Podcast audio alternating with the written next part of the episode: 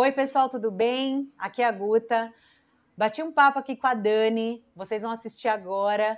Um papo onde falamos muito sobre as loucuras de poder sermos nós mesmas e ainda assim dar certo na vida. Então, tô louca, começa agora. Acompanha aí o papo. E é isso aí se eu tinha essa e aquela formação. Não, eu tenho todas essas 92, mas eu preciso de mais essas porque eu não tô, eu não tô pronto, eu não tô pronta, né? E aí, é, é, não, eu tô ficando doente nessa empresa, mas eu preciso continuar trabalhando, né? Porque é, o certo, assim, é porque eu ainda não, entendeu? Eu não tenho tudo, então eu tenho que fazer isso, eu tenho que fazer Sempre aquilo. Sempre falta alguma coisa. Exato. E aí, eu falo, não, mas esse é o seu jeito de falar, é a tua maneira, é a tua postura, é, teu, é o teu perfil de comportamento. Você é uma pessoa mais incisiva, mais assim, mais assado. O que a gente vai trabalhar é você não ir para esses extremos e tal. E aí a pessoa fala, não, você que não entendeu. Eu tenho que fazer desse jeito. Aí eu falo, mas espera, você está falando para mim que você não pode ser você, que do jeito que você é e funciona, você não consegue ser gestora. Então, para você ser gestora, você vai ter que ser outra pessoa. Então, tô louca. então, é aí que eu, que eu quero usar o então tô louca, né? É, é, porque parece que quando a gente diz assim, né? Até uma cliente que eu tô atendendo agora, quando eu fiz a, a sessão experimental com ela, que é onde eu falo do meu trabalho, ela disse assim: mas existe isso? Você fazer ferramentas que eu entenda como eu funciono, como eu aprendo, como eu ensino, é, e, e, aí eu vou entender que, meu, que esse é o meu jeito, não é que eu sou retardada? Ela falou desse jeito. Porque às vezes eu acho que eu sou retardada.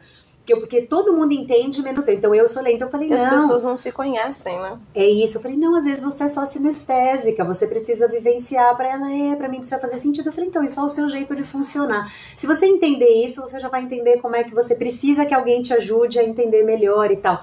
Ela falou, mas existe isso? Não, é. porque isso parece um sonho, ela falou para mim. É como se fosse um sonho e isso nem existe. Então, eu, eu tô aqui é, custando a crer que você vai me ajudar com isso. Aí ela falou, aí eu até olhei assim, ela falou, estou custando a crer. Aí eu falei, ah, você tá tá querendo que eu, que eu prove com alguma coisa, né? Falei, então eu vou provar com a minha própria história. Hoje eu estou aqui neste lugar te atendendo porque hoje eu consigo ser a minha maior potência. Eu parei de buscar o que me falta e comecei a potencializar o que tenho, né, e tal. E, e sempre quando eu falo, a impressão que eu tenho é que é uma utopia. É sempre uma utopia. Parece que o que eu estou falando é uma utopia para as pessoas. Não, a gente. Não, eu não posso me posicionar para o chefe. Não, eu não posso denunciar. Não, eu não posso. Não, Gota, você não entende. É, eu vou ficar desempregada. Eu falei, eu sei, eu, eu, eu, estive 20 anos nesse mundão aí, eu sei bem do que você está. Sei o que você está passando, né? É, mas parece que agora essa sobrevivência começou a, a, a, simplesmente entendermos novamente, acho que isso já foi um movimento do mundo, em que o trabalho ele é muito mais importante do que a vida. Sim. Eu acho que isso é um ponto que para mim é muita loucura. Loucura para mim é isso. Eu falo loucura, as pessoas falam para mim, mas isso é tudo errado. É, mas você é louca, né? Trocar 20 anos, gerente, planejamento, você é louca. Eu falo, loucura, era o que eu fazia, né? Você acordar todo dia sem querer ir trabalhar 12, 14, 16 horas por dia, não ter tempo para tua vida, ter que beber, comer, comprar, para preencher vazios, para é. ter um salário fixo. Isso a, é uma loucura, a, né? A ideia da segurança da CLT, né? É, então.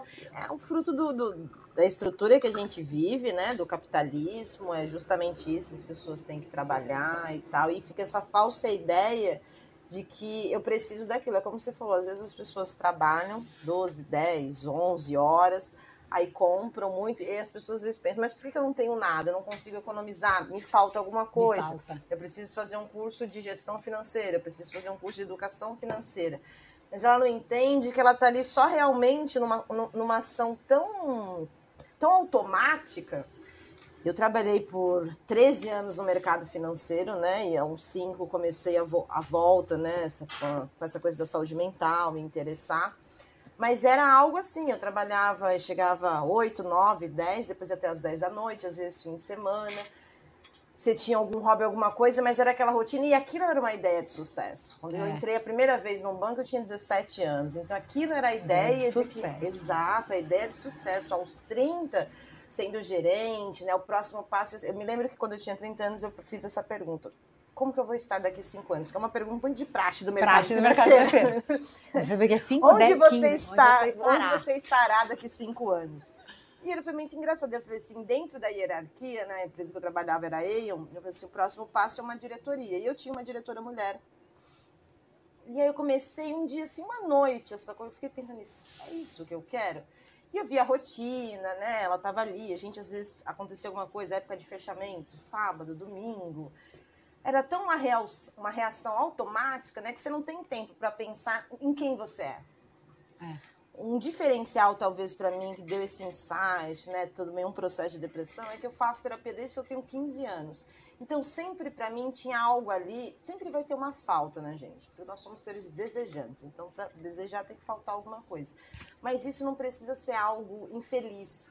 É. Não precisa ser algo que eu faço porque alguém falou para mim que aquilo era uma ideia de sucesso. Para minha mãe, para minha família, para meu pai na época, era a ideia. Ela entrou na faculdade com 17 anos, ela trabalha num banco. Nossa, a segurança. Orgulho, né? Tem cinco anos que eu não trabalho CLT e dá uma, uma, uma insegurança. Por quê? Mas essa insegurança não é minha. Essa insegurança é porque criou-se uma, uma, uma estrutura e no meu inconsciente que aquilo é uma segurança. Do contrário, você pode ser mandado embora também a qualquer, é. a qualquer momento. Se você não serve para a empresa, se a empresa entender que você não está entregando, você vai embora. E, e, é muito louco isso, assim. Acho que essa é a grande ideia desse, desse canal será que ter uma vida é, onde você possa ser feliz trabalhando onde você trabalha, tendo o que você tem, é, conquistando as coisas do seu, no seu ritmo, no seu tempo, é uma loucura? Será que é uma loucura, né? Estar em lugares onde você possa ter saúde mental, onde você. As pessoas às vezes falam, mas esse lugar existe? Eu falo, existe. Sim. É o lugar que respeita você como pessoa. Onde? Tem um monte de empresas que respeitam você Sim, como pessoa. Hoje essas coisas já estão mudando, né? Tem empresas que têm, tem processos terapêuticos, tem, tem, tem psicólogos, psicanalistas à disposição, tem um horário. Hoje tem. Eu lembro que na minha época ainda, ainda já tinha aquela coisa da ginástica laboral. Claro que era aquela coisa, se você fizesse, parecia que você estava perdendo ali 15 minutos. Então, quem fazia, eu, por exemplo, na época de coordenação, não fazia, tinha que estar lá resolvendo outras coisas, mas já tinha ideia. Hoje eu falo que as coisas já mudaram um pouco, justamente por. Teve uma época, como eu já fiquei de licença médica há bastante tempo, eu fui dar, fazer um, dar uma pesquisa sobre. Existem muitos casos de licença médica pelo CID de saúde mental, que são as depressões, o F33. E eu acho que talvez esse movimento de ter tanto, porque é exaustivo. É que nem eu falei, depois que eu fiquei um tempo de licença médica, que eu tive um processo, eu falo que foi um ano sabático, que foi antes mesmo com a, com a pandemia, eu já tive dois anos sabáticos, dos quais eu não saí de casa. Fui lá, um, um, voltei para mim, fui entender certas coisas, fui entender o que eu queria fazer. Eu sabia que eu não queria mais voltar para o mercado financeiro. Mas era uma confusão, porque todo mundo falava: você vai jogar duas faculdades fora, uma pós, um MBA, você estudou. Fracasso Exato. E aí na minha cabeça, para mim eu não estava jogando nada fora. Eu sempre entendi que as coisas na vida eram períodos, mas tinha aquela cobrança. E internamente eu também tinha essa cobrança. E aí para mim ficava tudo muito confuso sobre, nossa, o que, que eu vou fazer agora? E eu tenho que fazer algo, né? Aí eu lembro que teve uma época eu, eu sempre gostei muito de mexer com os números. Falo que eu sou uma pisciana que se eu não tivesse a parte exata, eu estaria em Nárnia o tempo inteiro, porque eu sou pisciana nata. E eu, e eu entendia que eu gostava do que eu fazia. Eu não gostava de estar inserida no mercado financeiro, no mundo, nesse mundo corporativo, principalmente no mercado financeiro. Isso para mim, porque é sempre uma competição, mas não é uma competição. Há competições saudáveis, mas não era uma competição saudável, porque, como você falou, sempre está faltando alguma coisa. É. Isso é natural do processo do capitalismo, porque se você tiver tudo, e aí, por que, que eu não estou tendo retorno? Como que eu mantenho é. funcionário? Como eu mantenho uma empresa de mil funcionários? Eu faço um reajuste anual, eu tenho um plano de carreira, tem aquele preenchimento, ó, você não cumpriu a meta. Então, aí você sempre tá, nunca ninguém é 100% no cumprimento das metas. Por quê? Porque se der o 100%, essa pessoa é perfeita. O que ela está é. fazendo ali? E mais, você deu 100%, alcançou a meta, você, agora a gente vai ter uma meta maior. Exatamente. o que foi feito com a meta? O que foi feito com a meta anterior? Clóvis de Barros tem uma, eu gosto muito dele, ele tem uma, um, uma palestra, um, um áudio, enfim, um, algum vídeo que ele postou, e ele fala assim: aí eu vou lá e participo da reunião do, do tal do resultado. Aí a pessoa fala: nós conseguimos, nós alcançamos, vocês são ótimos. E o ano que vem, a apresentação do ano que vem. é o dobro. Então, peraí, caraca, esse ano a gente já trabalhou. Já... Agora a pergunta é: ele falou, ninguém tem essa coragem, nem eu, que eu não tô lá para levantar a polêmica. Mas se eu pudesse, levantaria a mão e diria: o que foi feito com o dinheiro da meta alcançada neste ano? Quanto deste dinheiro foi revertido, é, será revertido para mim? É, funcionário. E o quanto deste dinheiro será revertido para a sociedade? Porque não é esse, não é essa a função da empresa? além de gerar o lucro, contribuir para o crescimento da sociedade, da comunidade? O que foi feito? Então, é tão importante parar para pensar, porque às vezes a gente acha, não, mas é que eu faço aquele programa voluntariado ali, eu ajudo aquela casa ali de repouso, é ali que a gente ajuda, nossa empresa é extremamente altruísta e tal. E, e, você, como funcionário, você só entende assim: te falta um curso, te falta isso, te falta aquilo. Você tá vendo? Você não conseguiu essa promoção porque você não é tão bom. É porque, tá vendo que é seu colega conseguiu? É porque Sim. o seu colega aguenta, você não aguenta. Né? Seu colega fica trabalhando até as 10, você não trabalha. É, a gente entrou nisso como algo, eu acho que isso ficou tão normal, né? Exato. É, é uma doença dessa horas, normose. Das 9 às 6 do trabalho no mundo corporativo, isso é desmotivação. Você não quer. É, caiu não... caneta. Ca... É, essa grande frase, caiu a caneta, caiu a né? Caneta. Deixa. E, e, é, e, é, e é um conceito, né, que você imagina. Eu fiquei nisso 13 anos e tal, e você realmente absorvendo isso, não tinha um horário, né? Era 10, 11, às vezes 8. Eu lembro que no único dia que era o dia de fazer minha terapia, que eu não falava que eu ia para terapia, mas eu falava que eu tinha um compromisso é, voluntário, uma obra social, que a obra social era eu mesma, mas porque, primeiro, trabalhando no mercado financeiro, mulher, ai, com problema, indo em psiquiatra, em terapeuta, é louca. louca. Inclusive, o meu psiquiatra era aqui, aqui nessa rua, de frente ao seu espaço. Então, tinha, tinha, tinha, toda essa, essa, essa, essa rotina, e era aquele tempo que aí eu lembro que uma vez, eu lembro que essa pergunta até hoje, eu me faço ela quando eu entro nas minhas reflexões, o Luiz, um, um psicólogo meu que me acompanhou por quase sete anos, ele me fez a pergunta, Dani, do que você gosta? Eu falei para ele, ah, dos meus cachorros. Isso deve ter mais de 10 anos. Na época eu tinha, não eram nem esses mesmos cachorros. Dos meus cachorros, ele falou assim: não, estou falando do seu redor. O que você fazia? Eu falei para ele: eu gosto do meu trabalho. Ele falou assim: não, é isso. Do que, que você gosta? O que, que você faz para você? E eu não soube responder. E passou-se semanas, passaram-se anos, troquei de, de, terapeuta.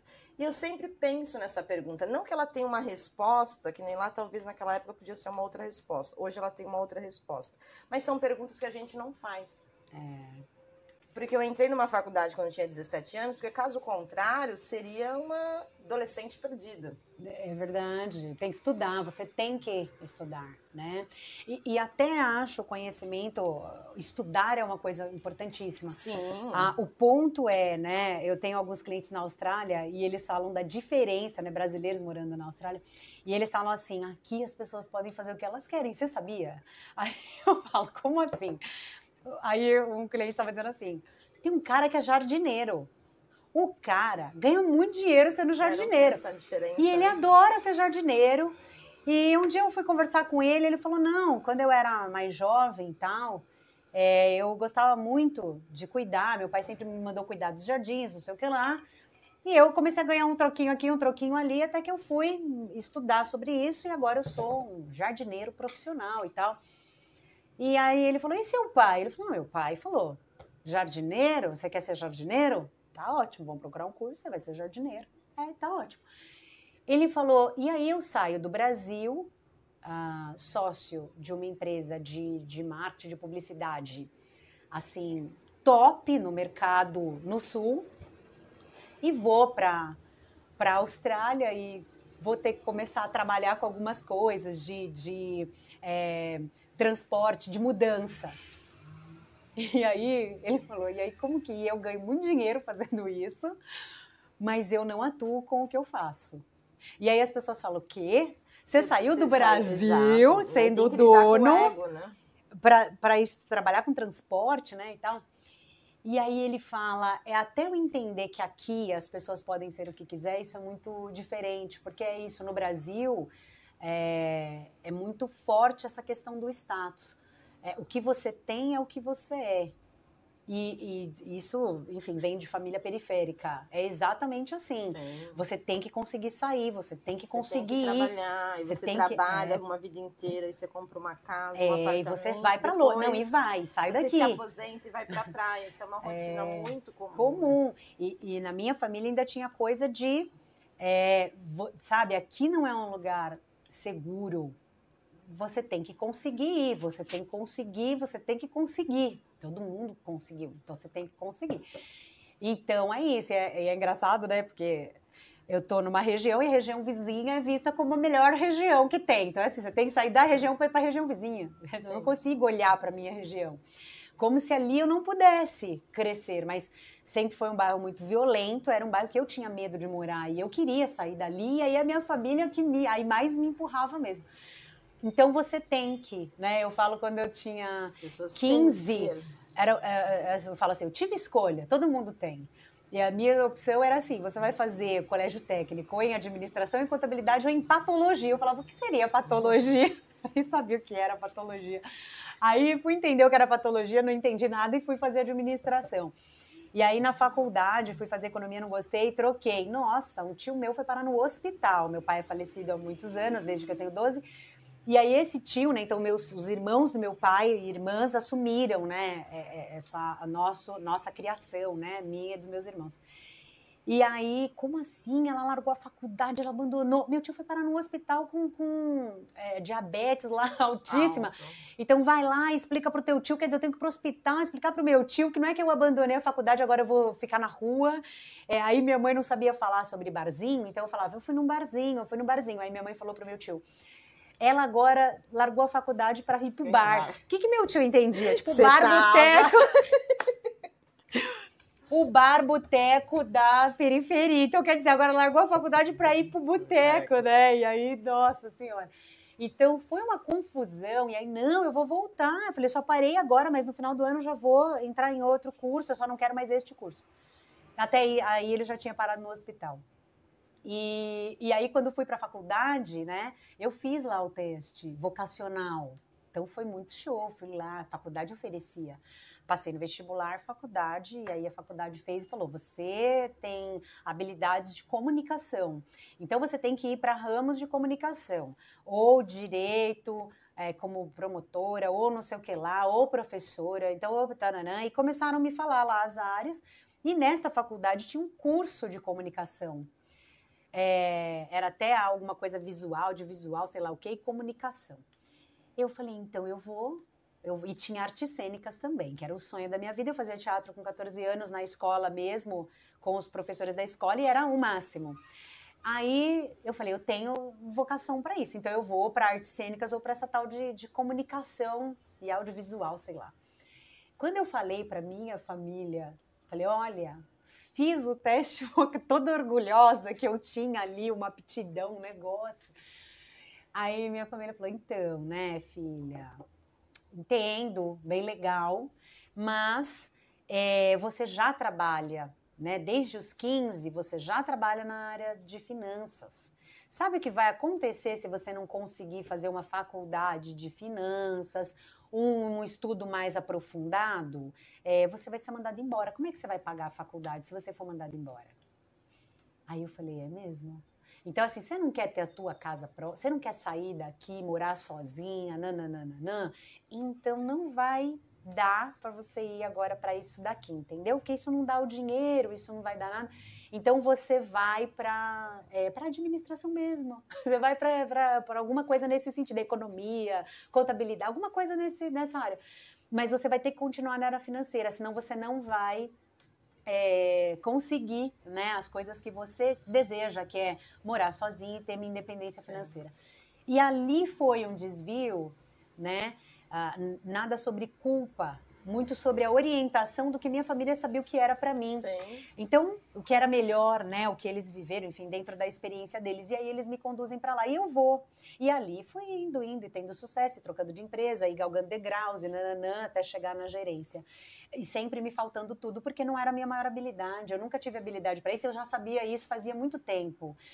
Mas é, a gente entra nesse lugar da sobrevivência. E eu, eu acho uma loucura, de fato, pensar assim. Isso eu acho uma loucura. Então, eu tenho habilidades, mas com elas eu não vou ganhar dinheiro. Então, por quê?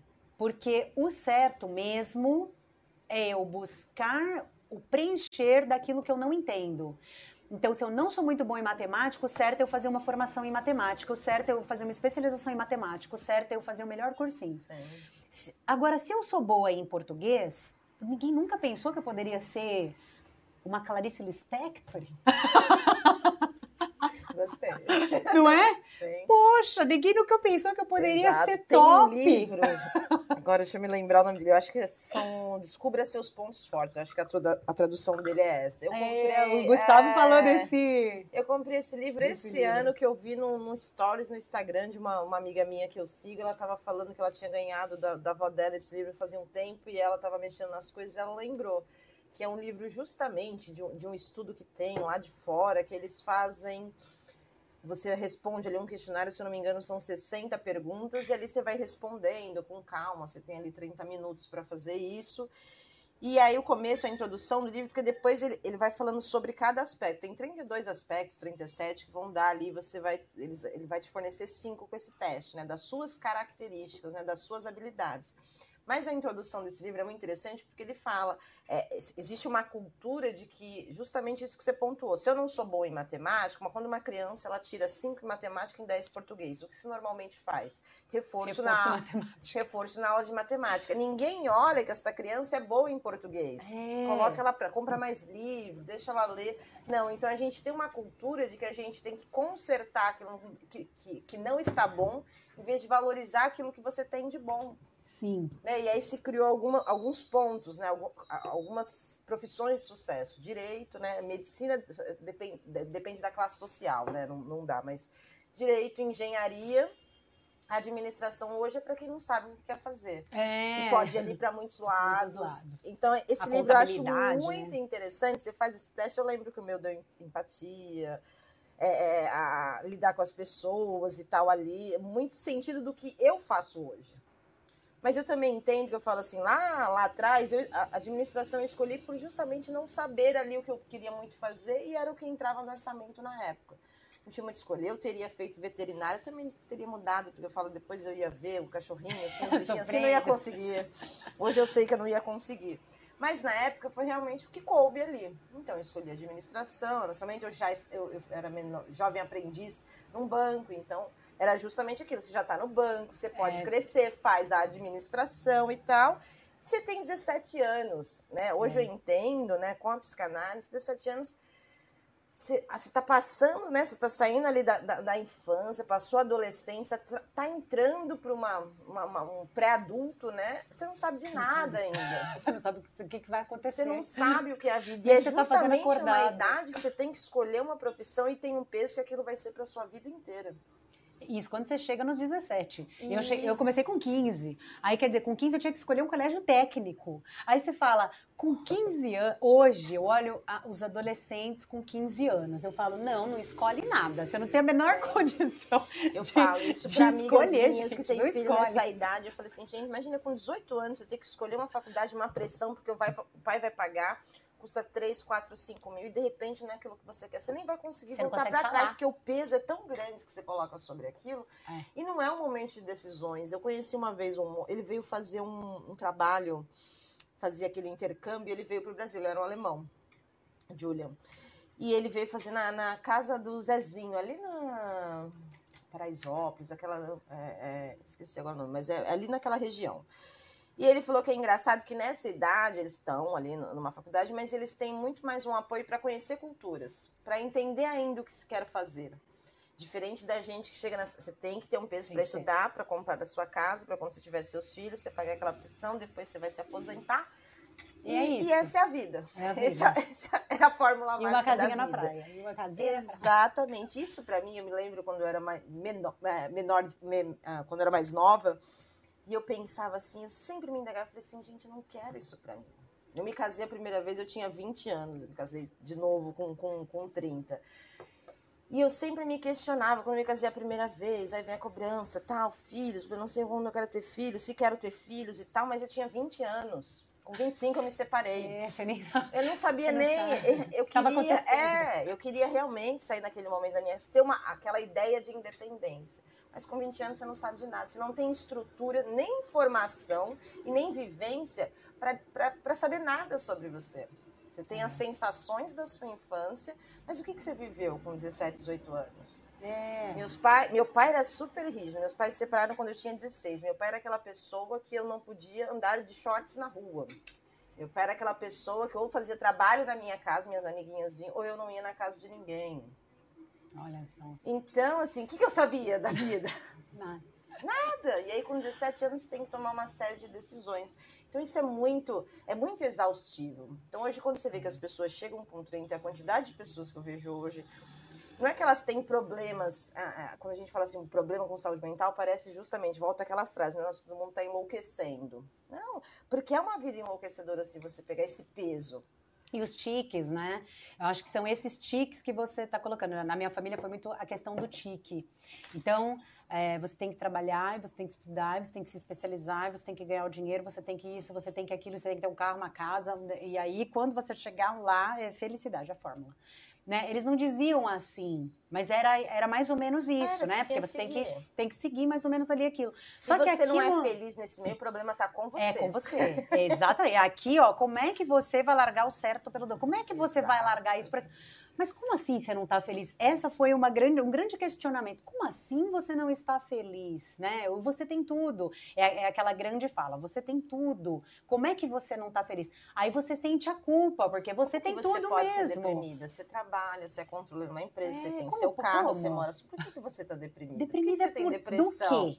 É, tem Vamos- gente que tem muito mais problema, né? Então, você. as pessoas têm esse entendimento, esse falso entendimento do que é a saúde mental, do que realmente o que às vezes pode ser sufocante e angustiante para um, não é para o outro. É, é isso. Então, às vezes a, a- nem todo mundo vai caber nesse modelo. E há pessoas que vão funcionar e tá tudo bem E tá também. tudo É bem. importante, só que é importante que ela saiba que isso funciona para ela. É. Não que foi imposto, né? E principalmente é, é, é, é, se você tem uma classe média baixa ou uma periferia, isso te é imposto. Só que aí quando para você aquilo não satisfaz, você se questiona.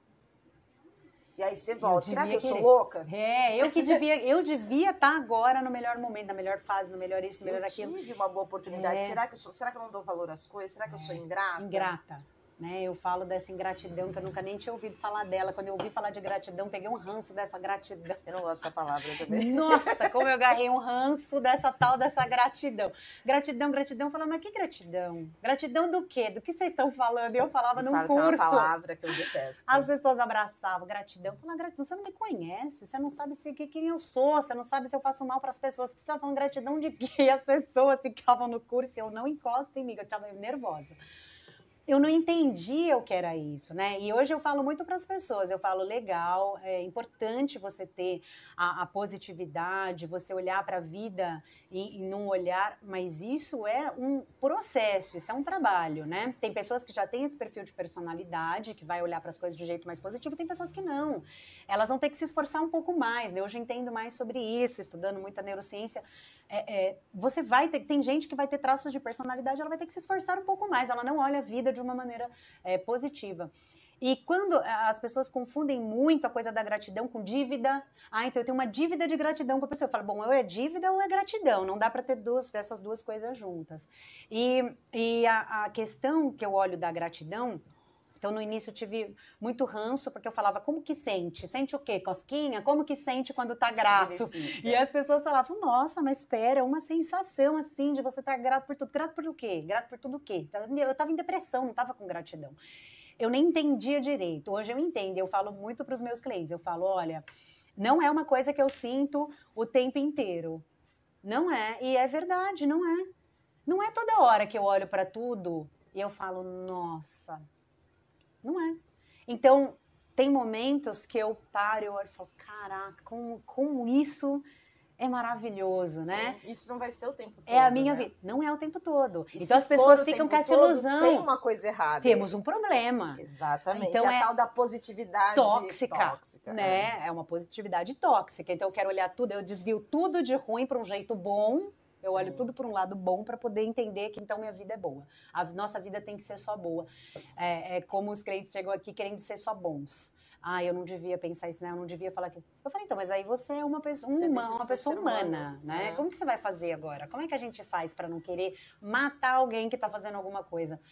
É, você vai ter essa sensação, você não precisa fazer o ato. Você tem a Exato. sensação, você entende que aquilo te incomodou e você lida com isso. Entender porque aquilo te incomoda, porque aquilo que o outro faz, ele tá, é, é, aquilo que você sente diz respeito a você e nunca pelo outro. O outro é, é uma ferramenta, você não sabe o que está passando na cabeça dele, como foi o dia, o que ele acordou, o que ele fez, como chegou até aqui, qual é a história dele, que ambiente ele nasceu, como ele foi criado, o que ele fez. Ele tem uma série. Mas se aquilo te, te, te causa algum sentimento, uma aversão ou, ou algo ali, você precisa entender o porquê daquilo.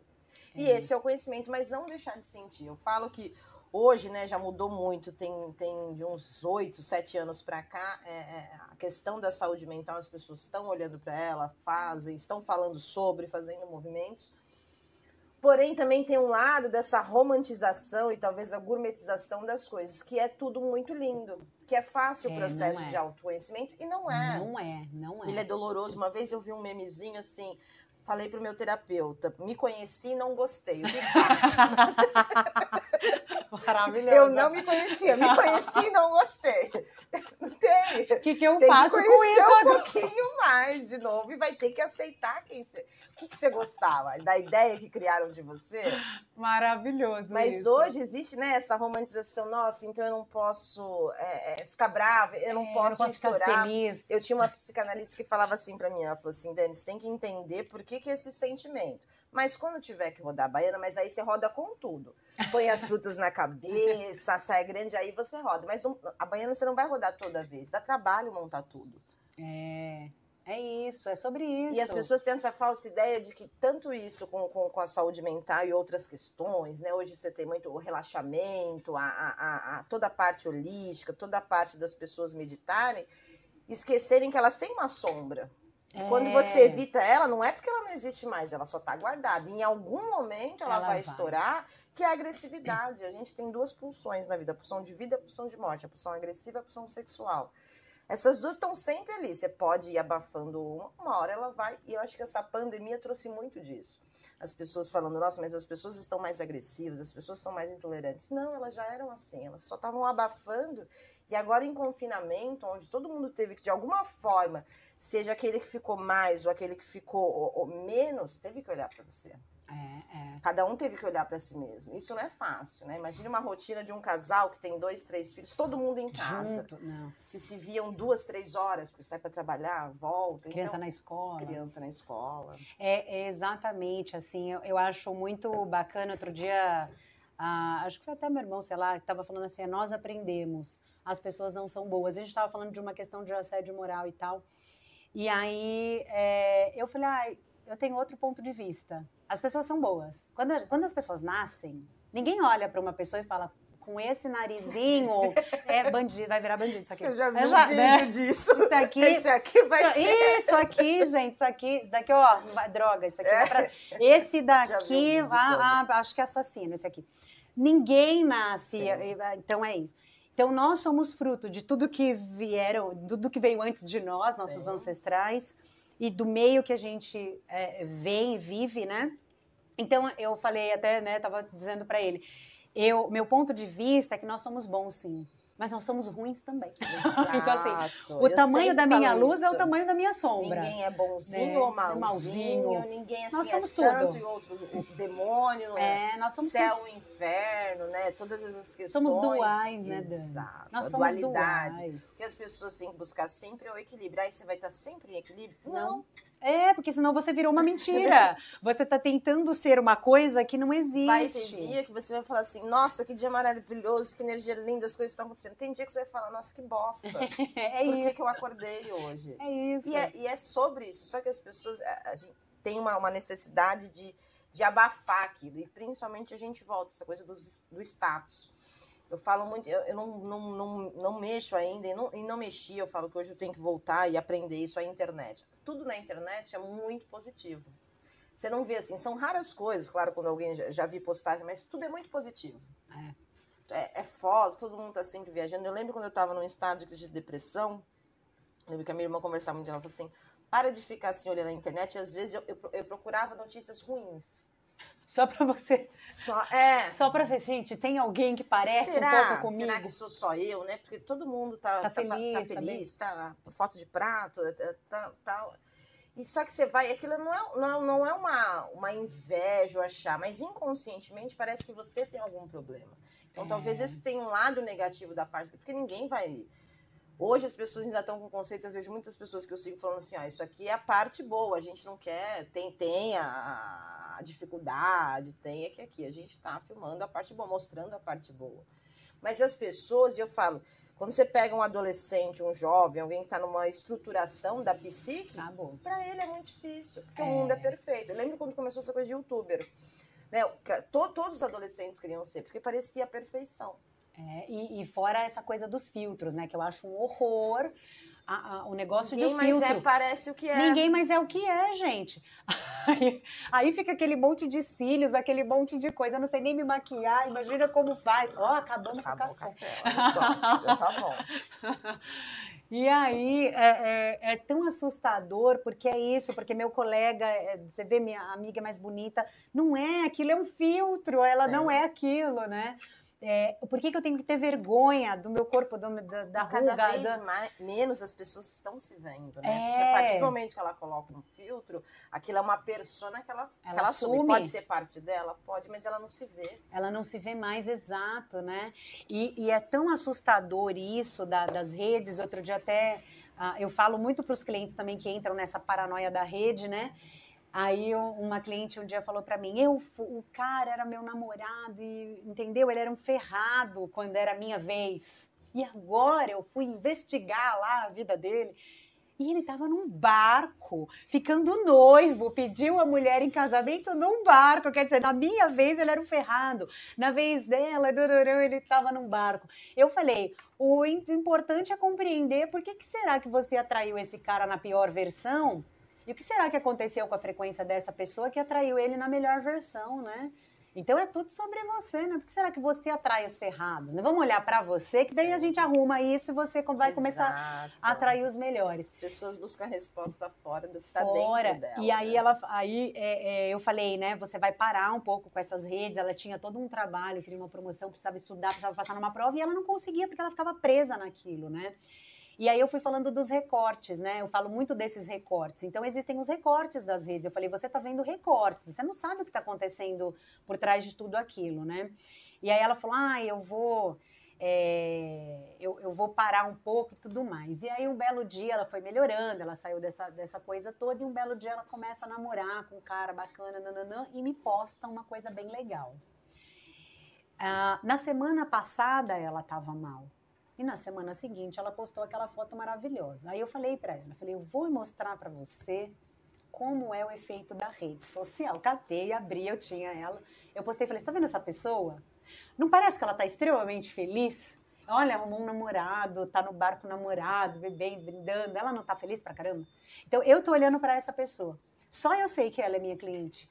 Só eu sei, eu, a mãe, a, a família, os filhos, só a gente sabe. Só quem conhece ela de verdade sabe o que ela tá vivendo.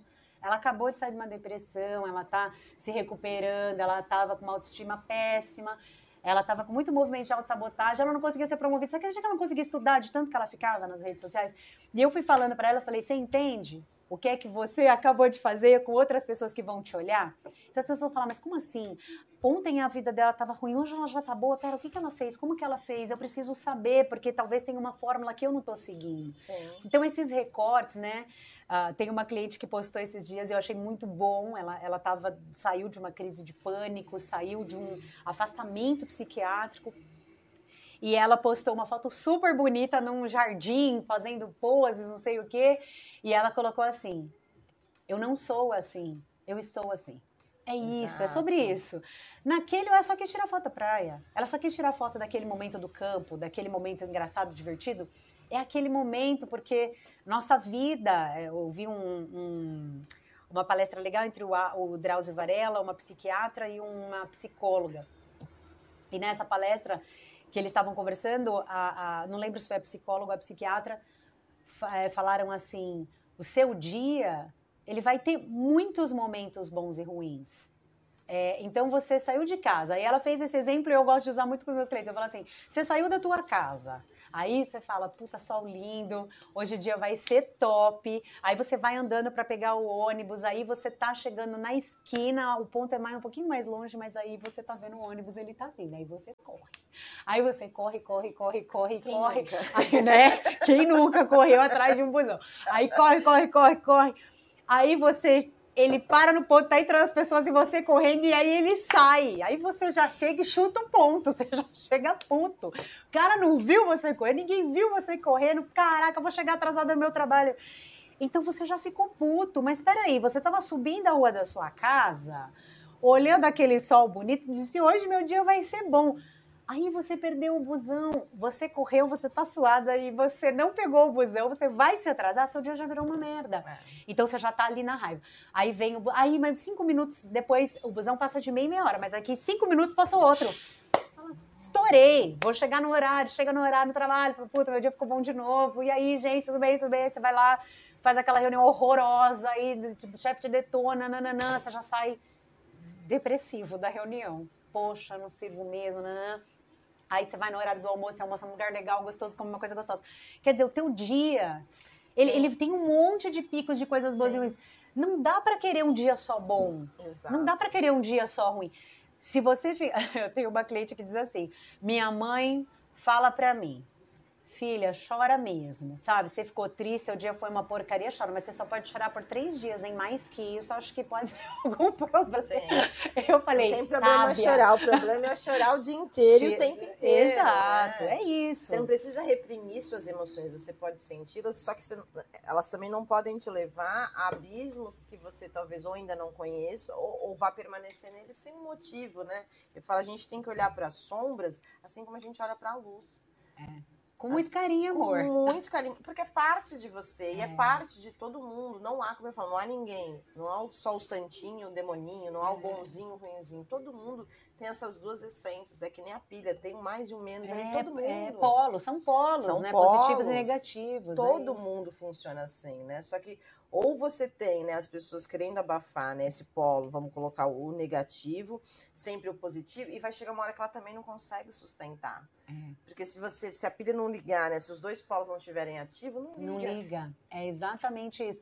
E, e- e esse movimento, né, de poder falar de todas essas coisas, é um movimento que é, eu, eu- muitos clientes falam muito para mim, amigos também, amigas.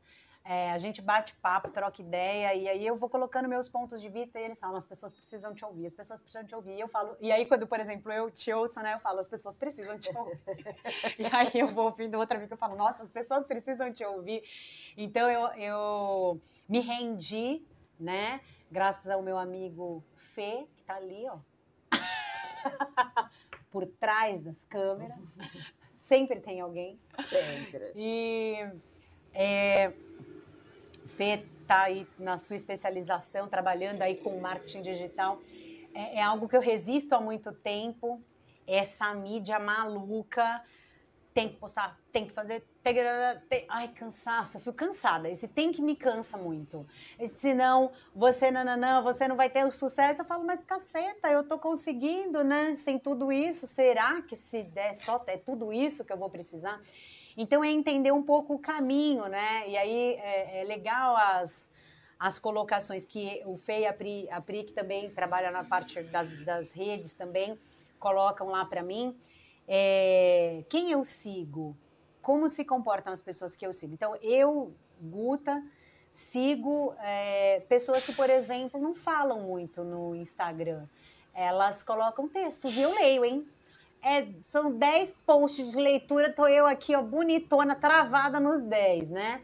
O vídeo às vezes me cansa um pouco, um vídeo longo eu faço. Eu falo pra caramba, eu faço vídeo longo mesmo, porque eu gosto de falar, então me pôs pra falar, eu vou falar pra caramba. E aí, é, eu gosto mais. Mas agora, quando eu vou pro YouTube, é muito engraçado isso. Eu, uma live me cansa um pouco, dependendo.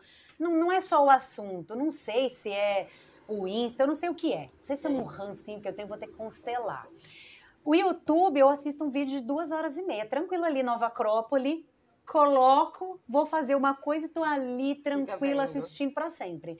É, é, uma live às vezes me cansa um pouco, mas um vídeo ali no YouTube, porque eu fui lá, eu pesquiso, eu procuro, e eu costumo fazer assim. Então, as pessoas que eu sigo, elas, elas até fazem live, mas elas muito mais é, são do YouTube, tem canais, né? E elas escrevem muito no Instagram. Mas aí é isso, pô, o Instagram é mais a foto, mais o vídeo. Então eu adoro tirar foto. No Instagram é uma coisa que eu tenho é foto. Meu Instagram tá de foto. Agora que a Pri chegou, que vai dar, vai ter uns posts por lá. Mas meu negócio é muito mais foto, né? Foto. Eu gosto da foto. É, agora comecei a fazer um pouco mais de vídeo, não sei direito o que falar, o que que faz, né? Eu falo, quem sou eu na fila do Pão meu Brasil para falar, né? Aí até os meus clientes, o, o Fepre também falaram, ué, quem te segue quer te escutar, ué. Exato. É verdade, falei, é verdade, né? Então é isso aí, vou começar a falar um pouquinho. Mas quero falar muito dessas questões que parece que a gente está vivendo num, num, mundo muito tópico, onde ah, você estar mais presente para o teu dia, e aproveitar um pouco mais disso é muito fora da, da, da realidade, onde você poder ser você e, e dar certo e ter sucesso, porque tudo vai depender do que significa o sucesso, a prosperidade, a abundância para você, né? É, e não para a sociedade.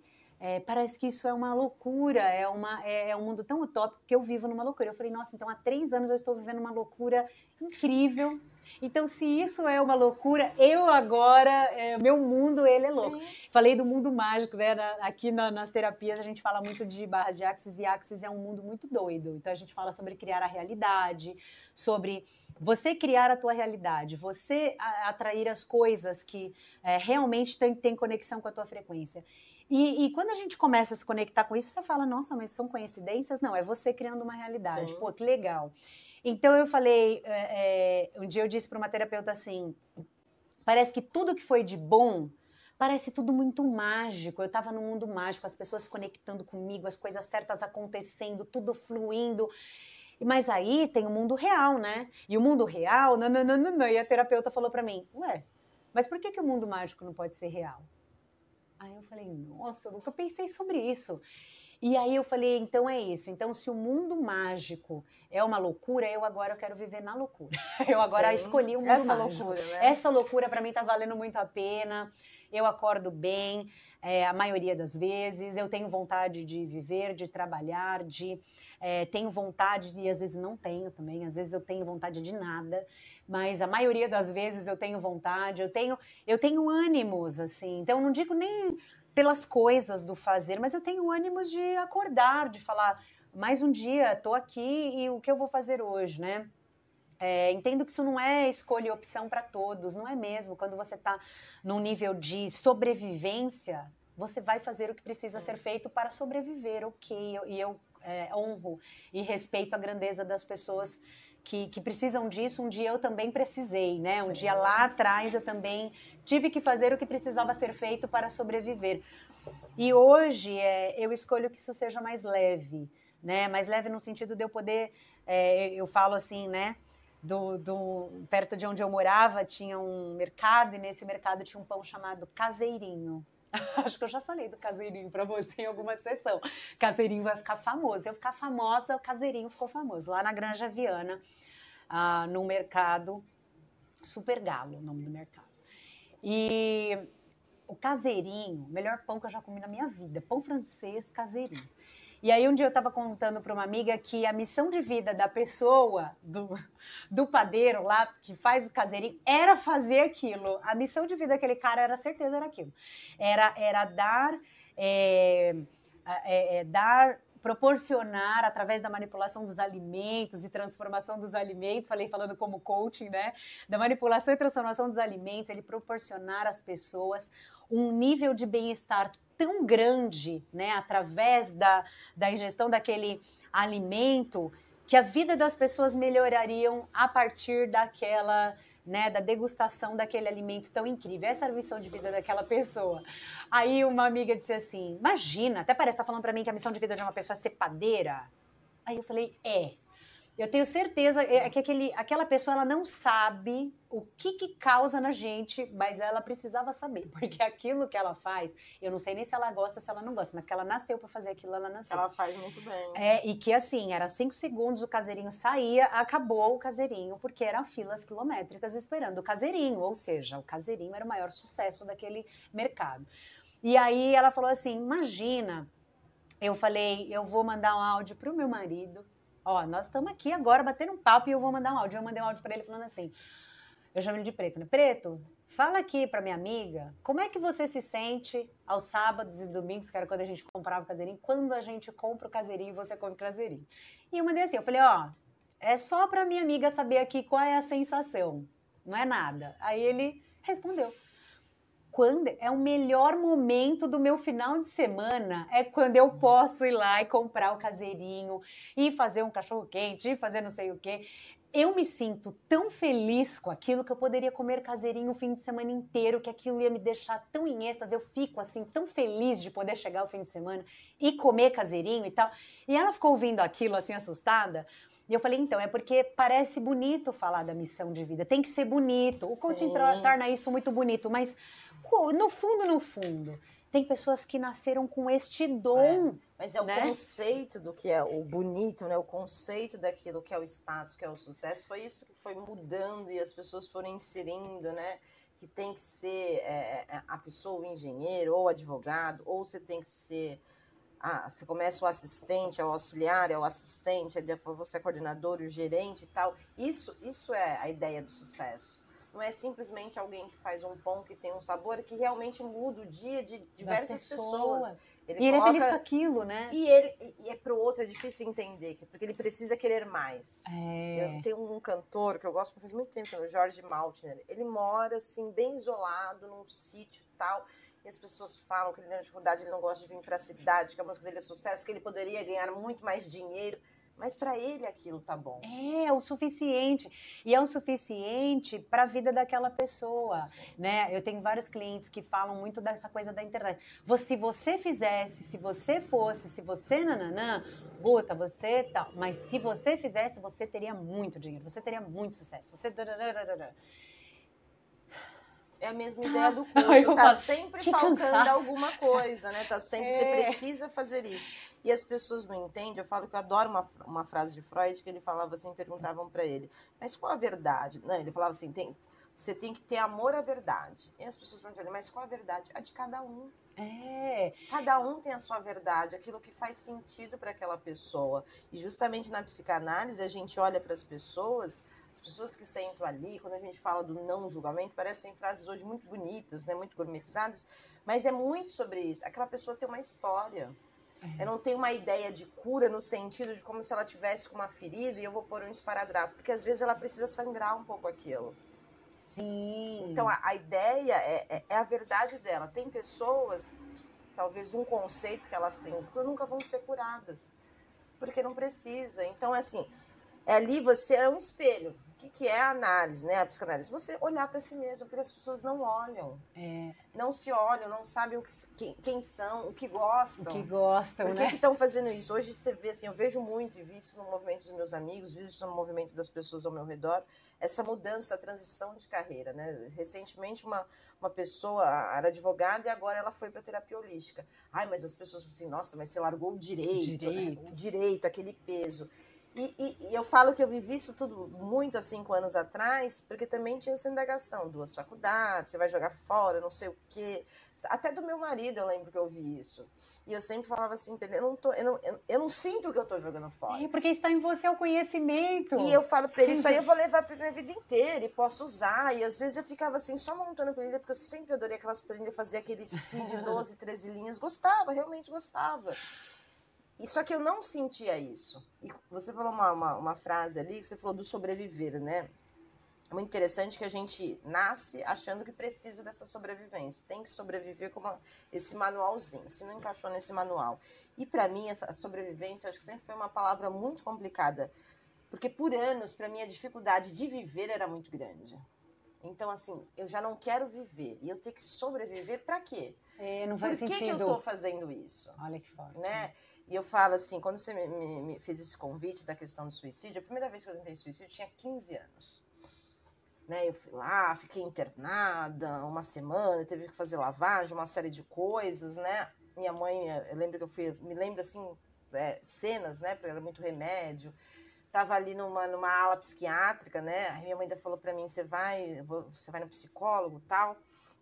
Eu falei para ela que ia, senão ela ia me tirar da aula psiquiátrica, enfim. E aí foi, e tá muito engraçado que eu vinha pensando sobre isso, porque eu estou escrevendo um artigo sobre isso e eu tal, e eu convivo com a depressão há muito tempo.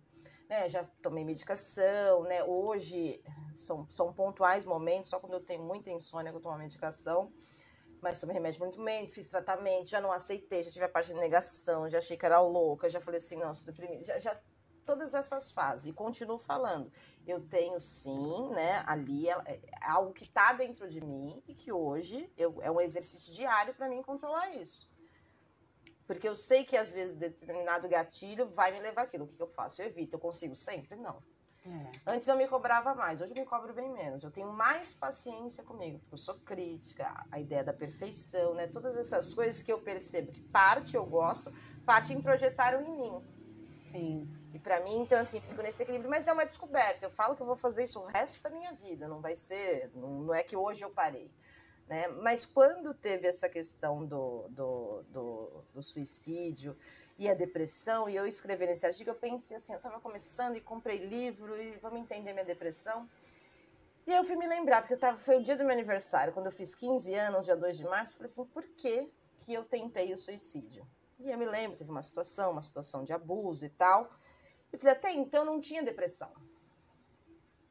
A depressão desencadeou dessa frustração, porque foi uma, uma, uma frustração ter, ter, realizado algo que eu não consegui, a decepção de olhar para meu, os meus pais, porque eu, eu, eu senti aquela desaprovação, a tristeza, o que eu tinha causado, porque a ideia era não estar mais ali. Eu estava lidando com uma dor com a qual eu não conseguia.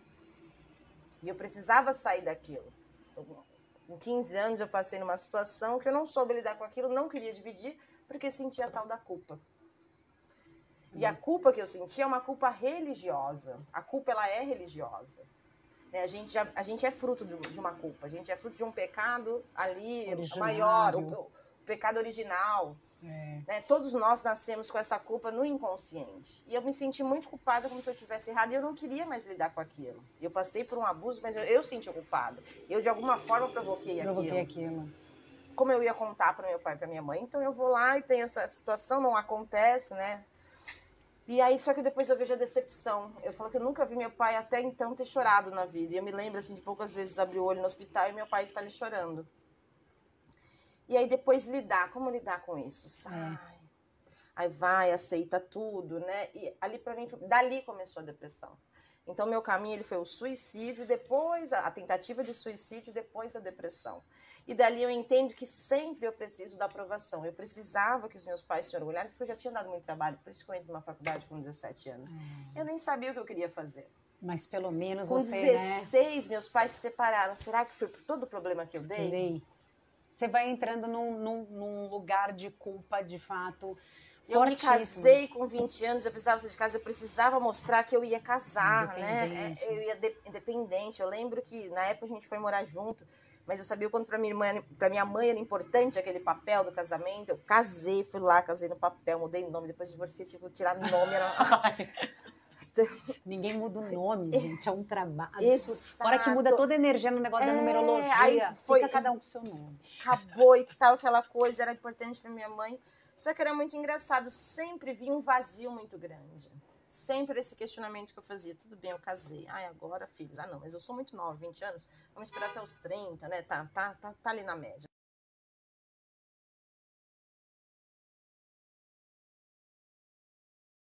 Fui, que tal, e que marcou, e que não sei o que lá. E eu tava de mudança aqui pra Zona Sul.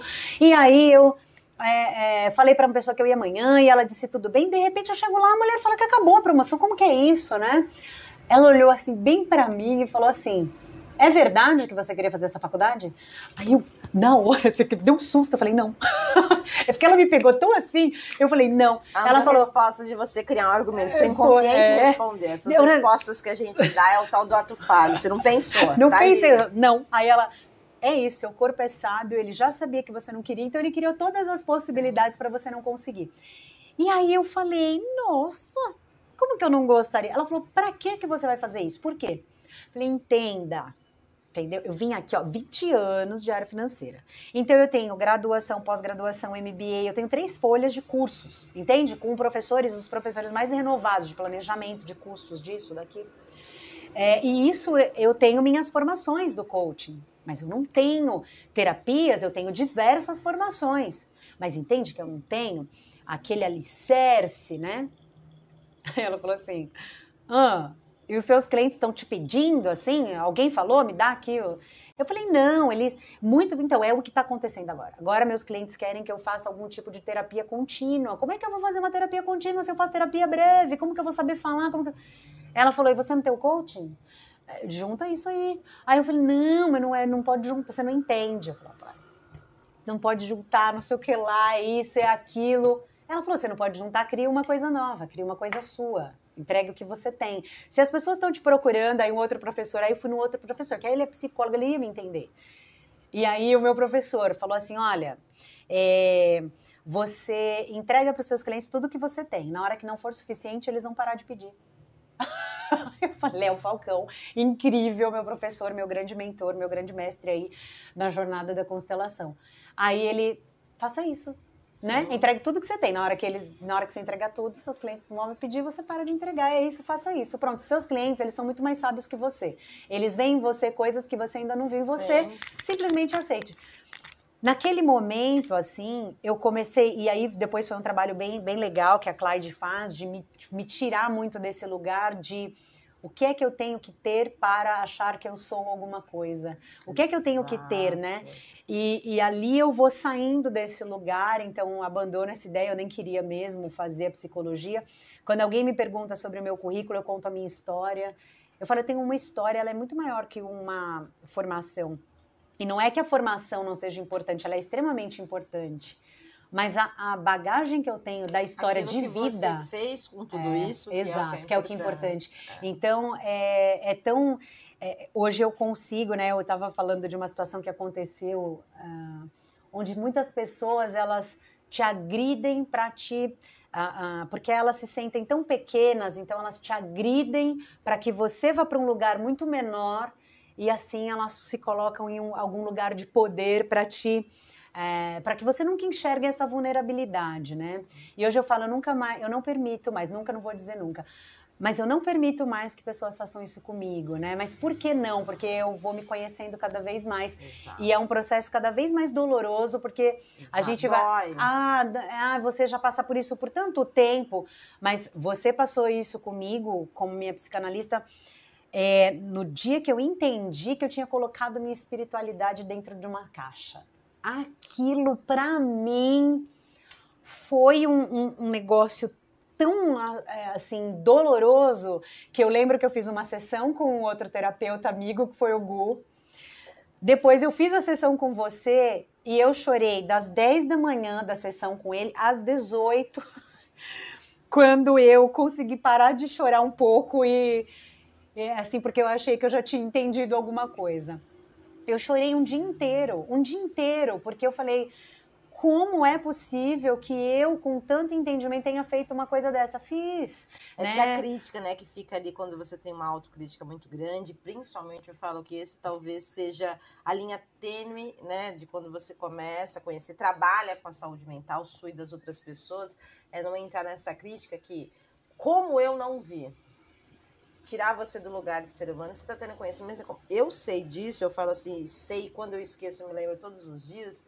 Eu falo, nossa, comecei terapia com 15 anos, né? Teve umas paradas e tal, mas tem, pelo menos, eu estava até brincando, minha irmã falou assim, Dani, tem mais de 10 ou 12, porque eu me lembro, né? Minha irmã é mais velha, ela sempre me acompanhou. Mas eu falo assim, não significa que eu tenho tudo ali resolvido. Eu faço a minha terapia semanalmente, né? As, a, acontece às vezes uma semana, mas se deu uma semana eu já falo, eu preciso, porque eu sei que eu não estou isenta e eu sei que vai ter muitas questões que eu preciso a minha consciência precisa estar preparada para o meu inconsciente liberar. É. Eu preciso vivenciar, às vezes eu preciso ouvir, eu precisava estar sentada aqui, porque há questões que eu não quero lidar. Eu sei disso, há questões que eu evito. Eu estou num, num processo de mudança lá do terreiro. E eu falo, eu não gosto de mudança. E eu sei cada vez. Eu fui semana passada, estava com um problema na minha pressão, fui medir minha pressão 18 por 11. Eu Olha. falei assim, gente, a vida inteira eu tive pressão baixa. Dois meses Ai, atrás eu agora? estava fazendo exame porque eu estava com a pressão 9 por 6. E eu falei, é a mudança. É. Mudar de lugar, por quê? Porque aí eu quero organizar, eu quero saber onde está tudo. E nunca sai do jeito que eu planejo. E eu sei que não vai acontecer isso. Ainda mas assim eu- a sua pressão sobe. Ainda assim, a minha pressão sobe, eu quero resolver e tal. Então, eu sei que tem questões que não vai ser agora. Não é porque eu tô na psicanálise, não é porque eu tô atendendo. Tem, tem um tempo. É. Então, é sempre essa linha tênue, porque você às vezes chora, e cho- o chorar tem um chorar do desabafo, mas tem aquele chorar do peso de que, como eu não vi isso? É. Mas volto da autocrítica de falar assim, nossa, você não era boa nisso? É, não é você que vê isso Quantas nos outros. vezes eu falei pra mim, eu sou uma farsa. então, se isso tá acontecendo comigo, falo, eu, sou uma fraude. vezes, é, uma farsa, Eu uma, uma fraude. Eu fraude. Eu sou uma fraude, Afonso. Como que eu atendo as pessoas? Teve vezes já, passei uma maquiagem porque tava com os É. olhos fechados. Peraí, que agora eu tenho que atender. E volta, senta bonitinha E ali atende. continua. É, é, é- é essa síndrome da impostora, porque a gente realmente se coloca, às vezes, se tira desse lugar de Sim. humano. E o que eu falo. Ai, vou, vou aqui aproveitar. Eu falo sobre invalidar, né? O fato de. de obrigada. De sermos. De, de passarmos por problemas, por chorarmos, por. ah, ah, não entendermos coisas e sofrer, e, enfim. E às vezes estar muito feliz, às vezes triste, enfim, passar pela vida, né? As situações da vida, os estresses naturais da vida, é, não nos invalida como profissionais, né? Isso para mim é uma afirmação que eu refaço e refaço e refaço. Isso não me invalida, muito pelo contrário, porque quando eu passo uma Te questão, valida. me valida porque eu digo, tá vendo? Eu também passei, olha, eu te ajudo. Porque eu só posso entregar ao outro aquilo que eu tenho. Eu só entrego o caminho que eu percorri. Exato. Então, Agora que eu percorri, eu me curei, eu entendi, agora eu consigo te ajudar. Porque ontem, se você viesse com essa questão, talvez eu não teria um artigo para você, eu não teria uma indicação de um livro, de um filme, Mas de a alguma gente coisa. acha né? que o fato de ser ser humano e sentir é um problema. É um problema. Eu lembro que quando eu comecei a fazer o curso de psicanálise, né, e uma- quando eu comecei a fazer a a análise que era obrigatória no curso, né, e eu continuo fazendo, eu perguntei para a Fátima, né, a Fátima Mora, que é a minha psicanalista, que é professora também, com muita vergonha, assim, eu, eu lembro que eu acho que eu perguntei na segunda ou na terceira sessão, porque eu já tinha começado o curso, eu estava gostando, e eu falei para ela, então, olha, eu já tive, ela começa, né, assim, eu falei assim, começar outro processo de terapia, tem que contar tudo, né, falava, já estava com há tanto tempo, mas ok. E aí eu lembro que na terceira eu falei assim pra ela, olha, eu já tive, assim, depressão, já tive tentativa de suicídio, eu tomei medicação, eu, eu vou poder ser uma psicanalista, isso é um impeditivo tal. E eu lembro que eu fiquei assim, eu gaguejei para perguntar, porque eu tava com vergonha sobre o que eu sou, sobre que isso faz parte da, sua minha história. sobre que isso, às vezes, quando as pessoas ouvirem, estiverem nesse mesmo momento, as, as jornadas não são iguais, mas existe, eu, para mim, isso, hoje eu falar isso, para quem me conhece, existe ali um amanhã. Para mim, ele nunca teve, e não é que ele nunca teve porque eu não tinha, é, talvez, as questões que para as pessoas, nossa, ela não tem problema, ela tem. Não, é que eu não gostava. Eu sempre brinquei, assisti aquele filme, o Soul, que tem a 22, e eu falava, eu só, eu chorei tanto com aquele filme que eu falei, eu sou, eu não queria vir. eu não queria ver nesse. Eu não queria. Não quero, que é muito que legal. É bonitinho que tem Jung falando com ela. Achei tão fofo aquele filme. Eu falei assim, sou eu, eu me senti daquele desenho. Primeiro, pra mim sempre foi muito difícil estar aqui. Eu lembro que uma vez um terapeuta me pediu para escrever quantas vezes eu tinha a, a vontade de morrer. Teve um, um mês assim, e ele perguntava para quantas vezes esse pensamento. Teve um mês assim, um mês tinha 30, tinha 70 vezes escrito. E eu comecei justamente a tirar isso da minha cabeça, e só que o tirar, ele estava guardado num canto. E eu comecei a entender o porquê. Por quê? Porque não é, não, isso não é saudável para mim. Não era, não era o natural, né? Não era o Não comum era pra você. Não natural. era natural que esteja tudo bem, né? Esteja era- tudo bem e que eu queira esse Estar ali, bem, tudo que eu bem, queira né? estar ali, né? Que eu parei dessa coisa, nossa, tá bom. é, Isso me satisfaz. isso me Isso satisfaz. me- Essa é uma sensação nova para mim. E é uma coisa interessante que é assim, isso te satisfaz hoje. Amanhã Sim. você pode querer outra coisa. Então isso não te vai te satisfazer, outra coisa vai te satisfazer. Eu aprendi né? a querer. É, querer. Né? Talvez fosse essa dificuldade. Eu fiz tudo o que talvez ali nessa cartilha da sociedade de um sucesso poderia. Mas aquilo ainda assim tinha essa falta, tinha essa, essa morte que me acompanhava, esse desejo da morte me acompanhava o tempo inteiro. Ele parou? Não, ele ainda está ali. Por quê? Porque é um costume. É uma facilidade eu me retirar de algo, eu querer me retirar de algo que eu não estou gostando. Em vez de eu entender por que, que eu não estou gostando. É, já é um hábito do teu, do teu corpo, do teu então, comportamento. Então, eu sei que a minha cabeça ela vai para isso. Uma situação mais complicada, é, é, é, um problema mais emocional, familiar, eu sei que eu vou para esse lugar. Mas hoje eu entendo isso. Só que eu falei, essa sensação de querer viver, né? Eu brinco às vezes com meu marido que ele fala assim: imagina, eu quero vir, né? A gente acredita em reencarnação, quero vir dez vezes. Eu falei assim: essa aqui é pra mim a última. pra mim já deu, hein? Eu falo assim: ó, gostei, mas não volto mais. O Fê tá aqui falando, pra mim também. Pra mim já deu. O Fê tá falando aqui, ó, Não imagina, eu quero voltar, porque viver bem. Eu falei assim: olha, eu quero aprender tudo que eu tinha pra aprender aqui, porque, por favor, deu, seja a última deu, vez. Gente, pra mim deu. Essa é muito legal, né? Você falou de uma coisa muito interessante, até anotei para não, não esquecer. Ah, quando a gente fala da, dos degraus da vivência, né? Então você tem degraus. É, tem um ponto importantíssimo que é assim: você curou uma série de coisas, entendeu um monte de coisas, né? Curar esse estado de consciência. É, quando você vai para um novo degrau, você vai se incomodar com novas coisas, porque você nunca viveu aquilo né? Como é o nosso caso agora, nesse Sim. momento. Já vivemos isso aqui, ó. A gente aqui batendo papo e uma câmera gravando nunca aconteceu. Exatamente. Então a gente tá aqui, isso me dá um calor, isso me dá um suor. Tô aqui tô suando, suando, minha também, gente. Tô, tô aqui suando. O papo é maravilhoso, é, mas existe uma coisa, né, que vem dali. Exato. então, assim, que não é natural para nós. Como lidar com isso? Como fazer? Não sei, porque eu não sei como isso vai repercutir, eu se vai repercutir, aprender. mas eu vou ter que aprender. E a partir dali podem despertar novos gatilhos, novas coisas dores. Coisas que eu não conheço. Coisas que eu não conheço. Novos processos, novos processos de cura, novos olhares para mim, né? Por que, que isso me incomoda? Como é? Por que, que isso me incomoda tanto? É um olhar. Então, eu, eu costumo dizer uma frase para os clientes: é assim, olha, o autoconhecimento ele nunca será uma linha de chegada. A gente só vai conseguir viver bem se a gente entender que ele é sempre uma linha de partida. Sim. E enquanto você estiver aberto para se olhar, né? Então, é, enquanto eu estiver resistente a olhar, a olhar a mim mesma, a olhar o que eu causo no outro, a olhar o que o outro causa em mim, eu não vou conseguir ir para esses outros, outros degraus. E tá tudo bem se você não quiser ir, porque Sim. somos é, seres que temos é, é a, a nossa, eu quero falar. Eu ia falar autoestima, não é autoestima. Não, o livre-arbítrio. Livre não vi a palavra.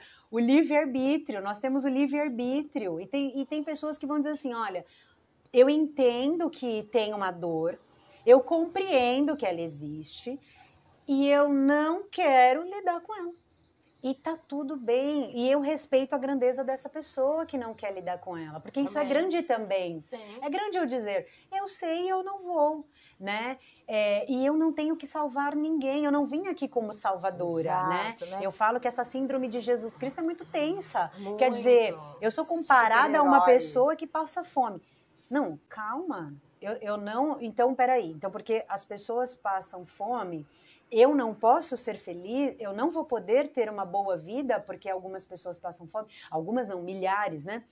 É, mas como que eu, eu, vou conseguir é, fazer algo, ajudá-las, salvá-las. É isso que eu tenho que fazer, salvá-las? Eu deveria viver para salvá-las? Eu não tenho essa capacidade. Eu, eu já me coloco nesse lugar de, de pequenininha. Eu sou pequena, eu não dou conta de salvar ninguém. Porque eu estou dando conta da minha própria vida primeiro, né? Aí depois eu posso ver se eu ajudo. Quando eu entro nesse movimento de ajuda, Bert Hellinger nas constelações, né, na constelação familiar, que é uma, é uma terapia que eu trabalho muito e estudo muito, ele vai falar sobre as ordens da ajuda. Ele tem um livro grosso assim sobre as ordens da ajuda.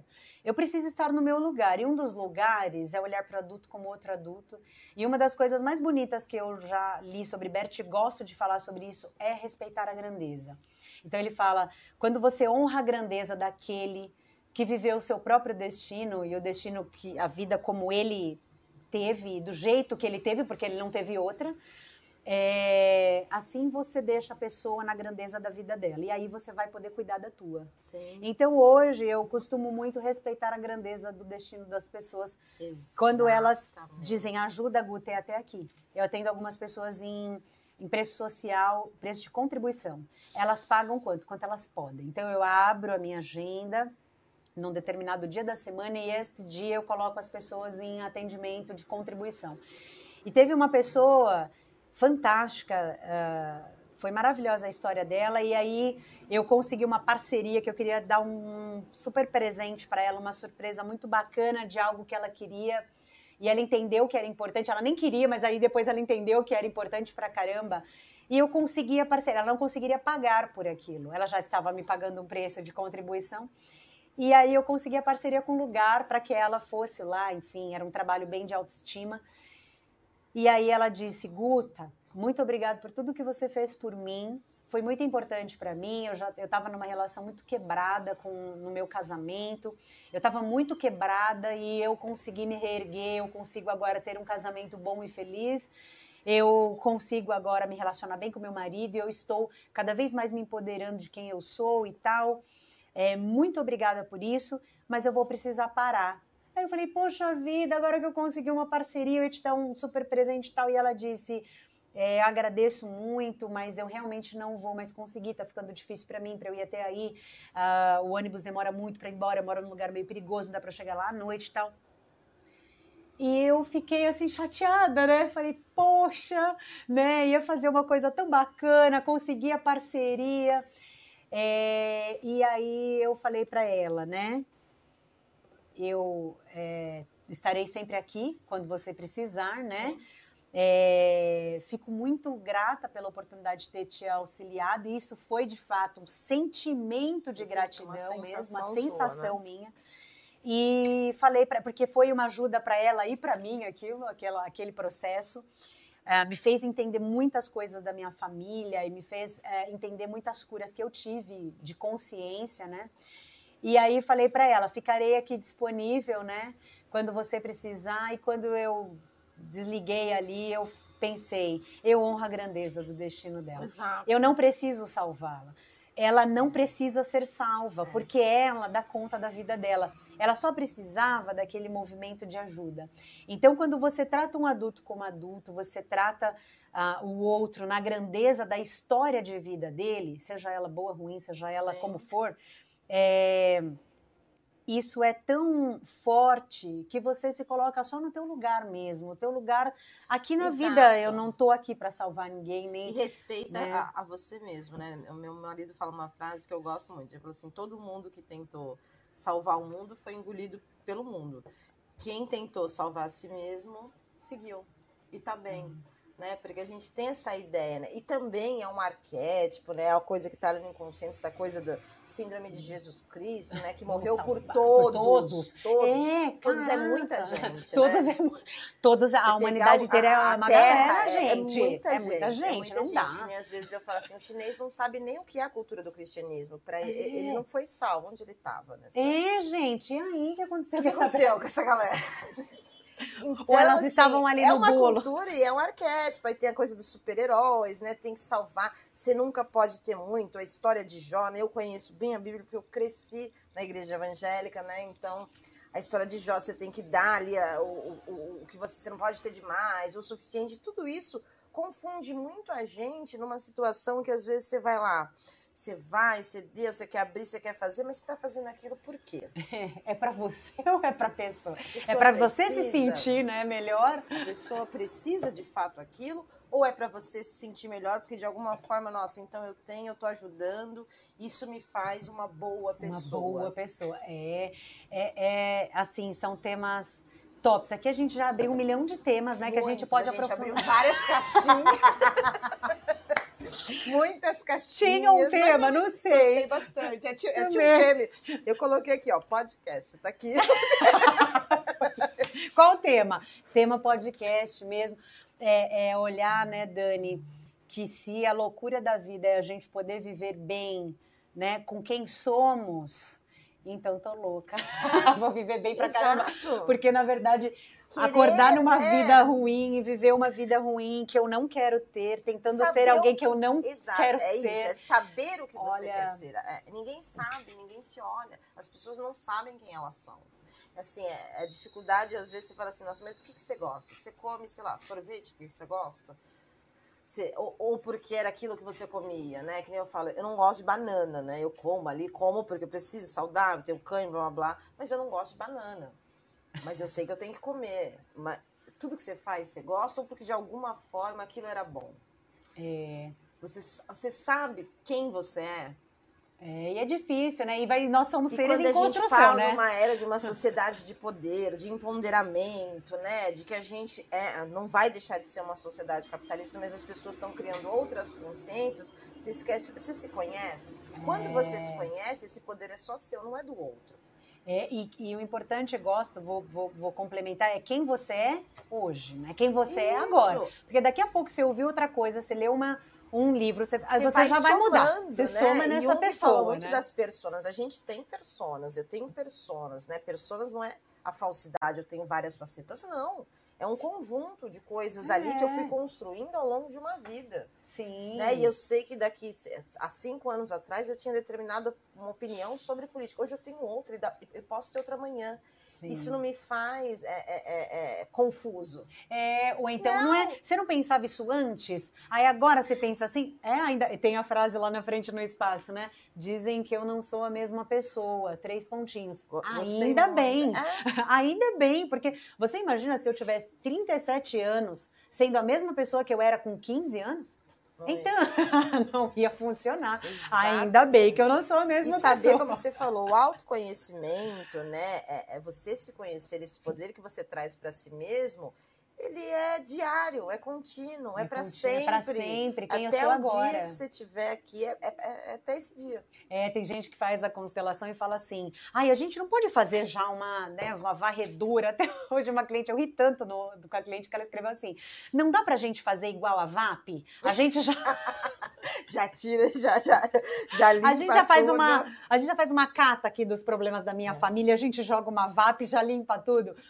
E aí eu falei pra ela, então, mas você não tá incomodada com tudo, não é tudo que vai te atrapalhar. Então existem emaranhamentos familiares que não vão te. eh, você, de alguma maneira, você não absorveu aquilo. Existem emaranhamentos que você está seguindo e está prejudicando a tua vida, mas existem alguns que não. Então, assim, por que você vai olhar para tudo se aquilo tudo não te incomoda? Então é importante olhar para o que te incomoda, né? É, é importante olhar assim, minha vida devia estar legal, eu, eu, eu tô aqui numa relação e ela devia ser boa para mim. Não, não está boa, ela está desconfortável. Vamos olhar para isso? Agora, vamos olhar para tudo, gente. Tudo é muita coisa. Tudo é tanta coisa, porque assim, é essa ilusão de que o autoconhecimento é uma coisa gostosa e deliciosa. Não é. Não é. Autoconhecimento, dói, é ele é libertador, libertador. Você sai de lugares ali profundos, cavernas horríveis. É, sai de lamas, você sai de Sim. lamas.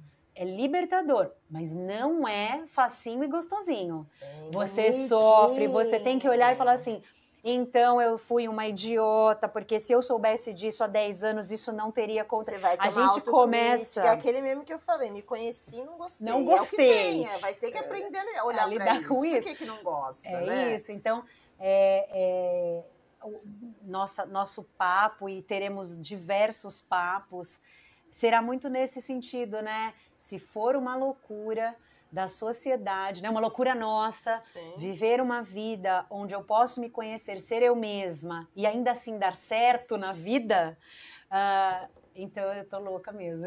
É ali que eu quero viver. E ali, né? Todo E é, mundo. é nessa loucura que eu vou querer viver.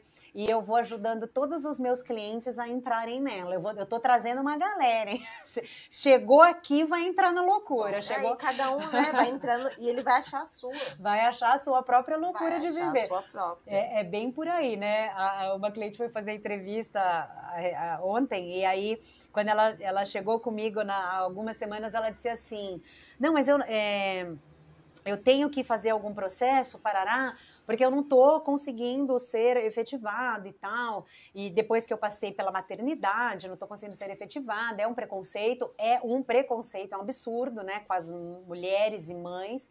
E ela está vivendo esse preconceito onde ela não consegue ser efetivada. Ai, tem uma filha de um ano, ai, vixe, ai, ai, como é? Então ela está em alguns trabalhos temporários. E aí ela falou assim para mim, eu falei, olha, então nós vamos trabalhar as suas potências e reconhecer as suas fraquezas para que você seja a sua maior potência lá onde você estiver no trabalho que você for procurar. E no trabalho que ela estava era um trabalho que as reuniões eram nove da noite, ela tem uma bebê para cuidar. Ela não pode, ela tem que pôr a bebê para dormir. Como que ela faz? Aí o marido dela estava estudando. E aí, quer dizer, aí teve uma hora que estava numa reunião, ela catou a bebê, sentou no colo. E aí a câmera estava aberta, e aí ela falou que ela nunca teve um feedback negativo. De repente, o feedback veio negativo dizendo que ela não estava atenta e concentrada na reunião. Então ela teve um feedback, uma nota baixa, né? A reunião que, que inicia às nove da noite, né? Aí ela falando para mim, não, então, porque eu preciso ser efetivada neste lugar. Aí eu falei, ai meu Deus. E aí eu já falo isso logo assim no começo para os meus clientes, e vários declinam do meu processo. Porque eu falo, eu já falei para ela assim, olha, então, eu não sei se eu vou ser a pessoa que vou te ajudar. Porque você está me dizendo que a empresa faz reunião na hora do teu almoço, às nove da noite, é, não respeita você como pessoa, como mulher e como mãe, não respeita a tua filha, a tua família, a tua vida. E você está me dizendo que você está me procurando e você, quer me pagar para que eu te ajude a ser efetivada neste lugar. Coisa errada com você, né? Aí eu falei, eu já estou aqui em vibração para que você seja demitida. Eu falei, desculpa, mas eu já estou aqui, ó, nossa, tomara que ela seja demitida logo desse lugar. Aí ela, é, mas para quem é, não tem outro emprego, o que eu tenho serve, né? Ah, eu falei, ah, é outra frase que eu não gosto. Então, para mim, a frase, eu falei, eu vou te mandar o, o material do meu processo é, que se chama assim: Despertar da Essência, seja o protagonista da sua vida, né? E tem um palco, porque é para ser protagonista no seu palco, não é da vida dos outros, é do seu Sim. palco. E aí eu falei para ela, então eu digo assim numa frase quando eu falo da ação, eu digo assim, ó, para quem se conhece qualquer caminho não serve, não serve, não. É, por que que você acha que a empresa boa, bacana, ela vai te contratar daqui a um ano? E a empresa ruim, horrível, ela vai te contratar amanhã. Por que, que, a empresa boa não pode te contratar amanhã? É, você sabe como é difícil. Eu falei, não, eu não, nem sei.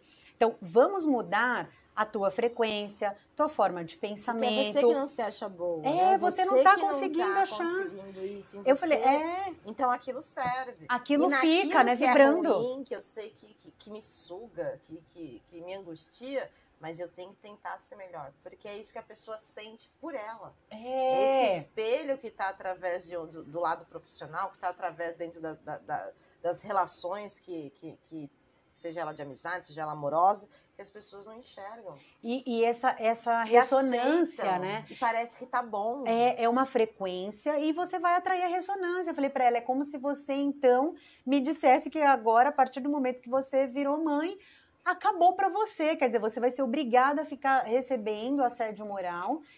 E, e tá certo, porque você é mãe, né? Então tá certo, né? Uma vez que você que cometeu essa burrada, então tá certo isso aí. Porque então, como é tá isso, ali, né? Eu, já, eu, não estou mais atenta. É. Eu tenho outra coisa que eu tenho que ter ali atenção. Eu tenho um bebê agora, né? Então, realmente, eu me coloco, eu respeito aquilo, eu tenho, eu tenho que melhorar. É. O outro lado não tem que entender, entender. né? Que né? Aí uma Ele outra vê, na aquela entrevista. outra pessoa veio de onde? Ela nasceu de quem? De quem? Né? Na, e a entrevista teve uma que falou assim que na entrevista a pessoa falou, vixe, a pessoa do RH entrevistando falou assim, ixi, você tem uma filha de um ano, Ih, mas como é que você vai fazer? Eu falei, olha, ah, o Gustavo, que é psicólogo, gestor de RH, ele deu uma dica muito boa. Ele falou: entreviste a pessoa também, né? Pergunte, vocês não têm mas por que isso é um problema para vocês, né? Porque eu acreditei que eu estava fazendo uma entrevista numa empresa segura e tal. Falei: eu já sou um pouquinho mais agressiva. Eu não dou conta desse tipo de, de assédio. Eu já falaria: é, isso, sua mãe, como que ela fez a sua mãe? Ela trabalhou, sua mãe? Como que fazem as mulheres da sua família que engravidaram? Como é que será que você fez para estar tá aqui? Será que só seu pai trabalhou? Sua mãe não, nunca? E as mulheres da sua família, nenhuma delas que foi mãe trabalhou? Na sua família, nenhuma mulher mãe trabalha? Como é que elas fizeram? E se elas estivessem sentadas na frente de uma pessoa como Sim. você, como é que será que seria para elas? E eu não quero estar aqui. Né, aquele conceito do, do, né, da empresa, né? Porque às vezes aquela pessoa que está sentada ali, ela está reproduzindo, olha, você vai entrevistar três, quatro pessoas, né? Eu, eu, já tive desse lado de entrevistar pessoas, e eu lembro que era uma prerrogativa de colocar, olha, se a pessoa tiver filho, é se anota e tal, e ali vê, porque não iam escolher, né? Então, isso era. Às vezes a pessoa que está sentada nunca ouviu e fala assim, como que, como é, que a sua mãe fez? Como é para você? E aí eu falei, eu coloquei, e eu falei assim para ela, eu falei, porque a pessoa que tá falando isso, ela precisa parar, refletir e ter um pouco de vergonha de falar uma coisa dessa. Ela precisa voltar para a empresa e falar, tomei uma invertida da candidata. Ela precisa parar para ouvir. Então eu falei, se essa empresa, é importante você dizer, se para essa empresa ser mãe é uma questão, eu não quero mais trabalhar aqui porque essa Sim. empresa não é segura para mim. Muito obrigada pelo seu tempo e por fazer eu perder o meu. E vai embora, e desliga a câmera, e dá tchau, e, processa essa empresa, denuncia essa empresa. Porque é, é, muito assustador eu acreditar que então é isso. Então, já que ela é mãe, ela tem que ir para uma empresa que assedia ela moralmente. Porque agora ela entrou num limbo que ela, ela não tá é devendo. mais profissional, ela, ela está tá devendo, devendo como profissional. Como profissional. E aí eu falei para ela, eu falei, então nós vamos trabalhar aqui as tuas potências. Se você quiser que eu te ajude, eu não vou te ajudar, e aí eu posso te indicar, sei lá, eu vejo o que você faz, eu te indico um monte de número, aí você liga e vê quem pode te ajudar. E aí ela, é, mas você acha que é possível? Eu falei, não, eu não acho que é possível, eu tenho certeza absoluta, não acho. Se eu, tivesse, se, se eu achasse, eu não estaria trabalhando com isso. Se eu trabalho com isso é porque eu tenho certeza. Aí ela deu risada. Falou, ah, então vamos ver. E aí, essa semana, ela tem duas entrevistas marcadas, inclusive uma para um cargo de. Uma ela fez ontem, para um cargo de gestão. Eu falei, porque esse é teu valor, você já leu o teu currículo? Teu currículo é fantástico, ele é incrível. Você gosta do que você faz. Agora, porque você tem o teu jeito, você não entendeu ainda onde o teu jeito te leva para lugares muito ruins, quando muito potencializado algumas características, Sim. ou te leva para fraquezas muito ruins. Você não entendeu isso, aí por isso você é invalidada como profissional, então você vem aqui me procurar para eu te ajudar a ser outra coisa, outra pessoa que você não é, quer dizer, você quer ir fazer um curso disso, um curso daquilo. Eu me recuso a auxiliar. Então eu falo, é um processo dolorido, mas Sim. quando você passar será libertador. E aí o sucesso dos clientes é muito especial para mim, né? É, porque é sobre isso, eu não preciso. Onde um amigo falou assim: nossa, a consteladora lá se formou comigo e atendeu um cara que é famoso. Eu falei, quem? Aí ele falou o nome do cara, eu falei, não conheço. Aí ele falou: o cara é top no YouTube, o cara é influencer disso e daquilo, ele dá um curso de não sei o que lá criativo, o cara é famoso. Eu falei, famoso para quem? Ele já foi no Jornal da Globo, ele já foi no, no, Jornal Nacional, ele já passou na cultura, o Taz já entrevistou ele, ele já foi na Band News, não, então ele não é famoso, eu nem sei quem é essa ele. Eu falei, porque meu conceito de famoso é isso aí. Ele não, não, então ele não é famoso, não, mas ele tem não sei quantos, não sei então ele tem um monte de gente que segue ele, ele não é famoso, eu não conheço ele, eu não sigo ele, então para mim ele não é famoso. É, não, mas é que ele dá curso, eu falei, eu também dou.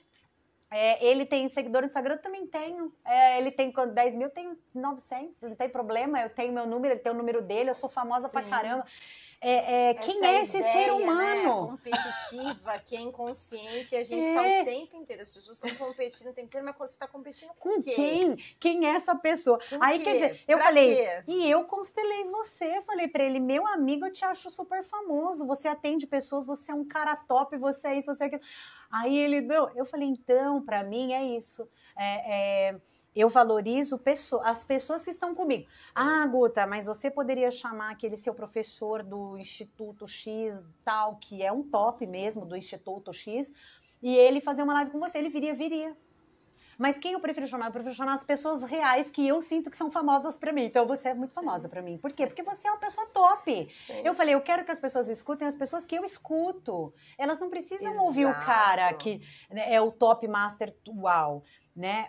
O meu professor o Léo, quando eu fiz o meu primeiro curso de constelação, eu falei, eu, as, os clientes querem que eu faça o curso e eu não sei fazer um curso, eu nunca pensei nisso, mas os clientes querem. E ele disse, seus clientes são sábios, façam o que eles estão dizendo ele falou: monte o que você acha que você faria num curso e me mande, a gente vai conversar e a gente vai montar. Montei.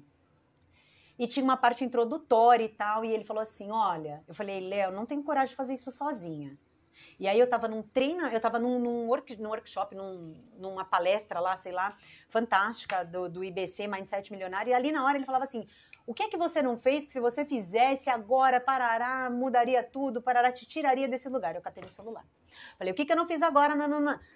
Léo, eu quero fazer o curso, parará, mandei um áudio para ele, nananana, mas eu não tenho coragem. Você viria comigo? Eu tô aqui num lugar, tarararará, e, e, assim, como eu me sentiria segura para sair do lugar que eu tô? Só se você viesse comigo. Você pode falar, não, assim, eu, eu tenho 50% do sim, então eu vou, eu tô falando tem, e, né? e tá tudo bem, beijo, obrigado, desliguei. Mandei o áudio e continuei no treinamento lá. E o Léo respondeu assim para mim: Que bom que você estava nesse treinamento que bom que você me mandou esse áudio, porque as pessoas precisam de pessoas como você, como você fala da constelação, a seriedade que você trabalha, as pessoas precisam de você fazendo isso, eu vou com você. O Léo deu a minha primeira, ele veio comigo, o cara é top, o cara não precisa, ele não precisa estar aqui comigo como aluna, eu Sim. cobrando o tanto que eu cobrava no curso, ele o tanto que ele cobrava, eu fazendo quatro alunos por vez por conta da pandemia, é, o Léo não precisava, ele teve a humildade de vir comigo para me encorajar a ir. Quem é a pessoa mais famosa para mim? Famoso para mim é o Léo. O Léo para mim é o cara foda top. É, então eu não, eu não consigo olhar para essa expectativa que as pessoas colocam numa outra pessoa de endeusamento. Eu não conheço ela. Mas é, é né? Eu não sei quem ela é. Eu não sei o que, que ela faz depois que ela desliga essa câmera. Então, por que, que eu vou endeusá-la? Eu, eu, na verdade, eu olho para ela e falo, pô, que pessoa legal, ela tem um bom conhecimento para me passar, eu, pelo que eu vi. Eu vou fazer o curso dela, eu vou fazer um curso com ela. Sim. Eu vou me inspirar nela. Ela não será meu modelo, o meu exemplo porque eu não me encaixo lá, eu não sei fazer o que ela faz, eu não acordo a hora que ela acorda, eu não tenho a vida que ela tem, eu nunca vou conseguir ser ela. Né? Então eu gosto de falar muito do, das inspirações. Você me inspira, né? Quando eu olho, eu falo, fazendo curso de psicanálise, eu falei, cara, eu falo muito pro, pro Gui, meu marido, né? ela é muito foda, ela é muito top. Será que um dia eu vou. Eu acho que eu não sei se eu vou saber atender, né? Assim. A gente entra no ritmo de competição, né? Que, que tem isso, né? E você. O contrário me empodera para dizer, mas olha tudo que você tem também, isso vai ser um agregador para você. É verdade, a psicanálise para mim, eu nunca pensei em atender só com isso, porque eu não consigo ser só. Eu, eu, eu tenho esse monte de outras, porque eu sou uma pessoa muito generalista. Então eu tenho uma série de conhecimentos e eu gosto de uni-los. É, é, então eu não vou conseguir ser essa especialista.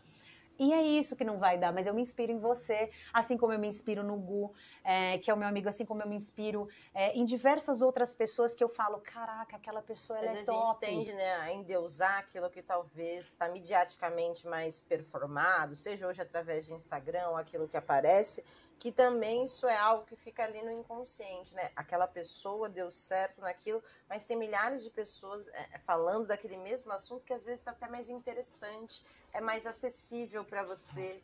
Mas não, né? A gente ainda te, é, é, é, inconsciente essa ideia, né? Do endeusamento, essa palavra que você usa. É. Você endeusa aquela pessoa, e talvez eu acho que hoje a internet ela vem num ponto disso que justamente as pessoas estão mostrando, estão tentando, pelo menos, né?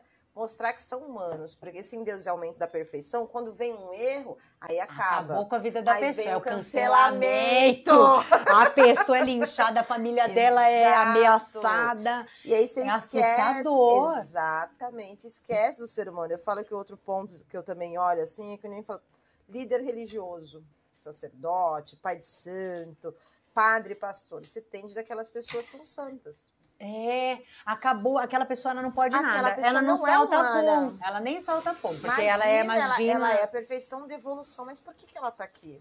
É. Aí para guiar as pessoas, mas ela é, deixa gente. de ser humana, que é. é. de novo a ideia, né? De Jesus morreu por todos, todos é muita gente. Gente, é. O chinês nem sabe quem é. quem é Jesus. Então eu falo, a gente tem essas características, que é outra coisa também que eu me coloco, e sempre lembro para todas as pessoas, né? E eu falo isso principalmente com meu marido, porque isso para ele tem um peso maior. O Afonso é um ser humano.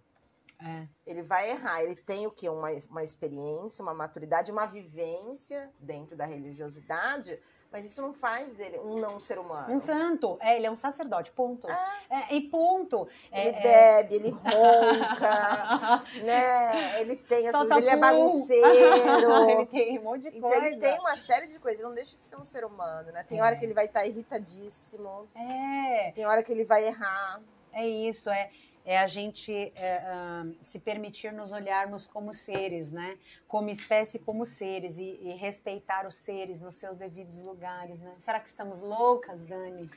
Vamos continuar nessa loucura, né?